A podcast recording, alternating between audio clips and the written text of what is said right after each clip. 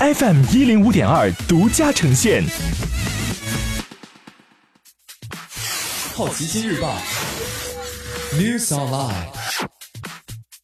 本节目由好奇心日报和喜马拉雅联合出品。今天涉及到的关键词有：晋江文学城、戛纳、复联四、美团、英国首相、微博。首先关注到的是一组文体新闻：北京市扫黄打非部门查处晋江文学城，关闭停更相关栏目和频道，理由是涉嫌传播淫秽色情信息行为，对相关网络出版物疏于查管，未尽合理审查义务。晋江文学城同日发布整改声明称，从即日起立即关停古代纯爱频道下的东方架空栏目及衍生纯爱频道下的东方幻想栏目，停止更新原创分站十五天。此前，起点中文网也被相关部门查处。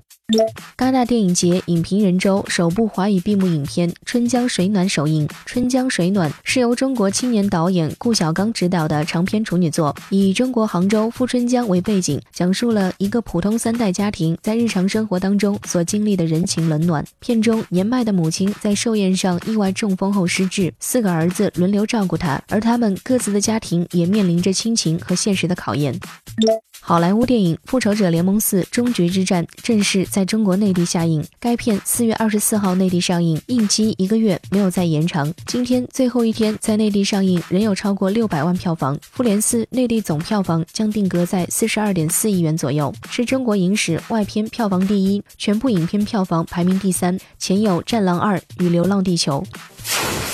接下来关注到的是大公司头条，美团的变现能力更强了，外卖业务的毛利率同比翻倍。美团点评公布了第一季度财报，这一季度美团收入一百九十一点七亿元，同比增长了百分之七十点零五，亏损十点四亿元。其中餐饮外卖业务贡献一百零七亿元，酒店及旅游业务贡献了四十四点九二亿元，以摩拜、美团打车为主的其他业务则产生了三十九点七五亿元的收入。英国首相将于今日宣布辞职计划，脱欧协议依然没有达成。特蕾莎梅将在今天宣布从唐宁街十号辞职的计划，她计划在六月十号启动保守党的党首选举事宜，并希望在此期间担任内阁看守首相。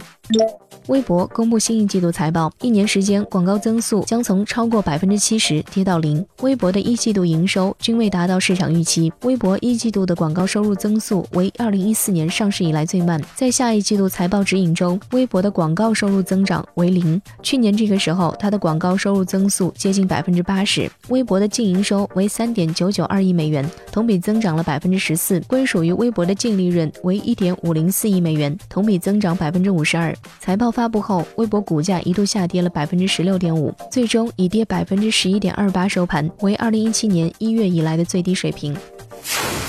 今天你不能错过的其他新闻有：宫崎骏的《千与千寻》或将引进内地，六月二十一号上映；张艺谋二度合作周冬雨开拍现实题材新片；东方梦工厂《雪人奇缘》发布首款预告；电脑销售业绩带动联想的季度利润增长了百分之二百六十一。东芝中国否认与华为停止合作，马蜂窝完成二点五亿美元融资。以上就是今天好奇心日报 New Sunlight 的全部内容，也欢迎你把刚才的收获告诉周围的朋友。好奇心日报 App，高颜值新闻媒体，让好奇驱动你的世界。我是施展，下次见。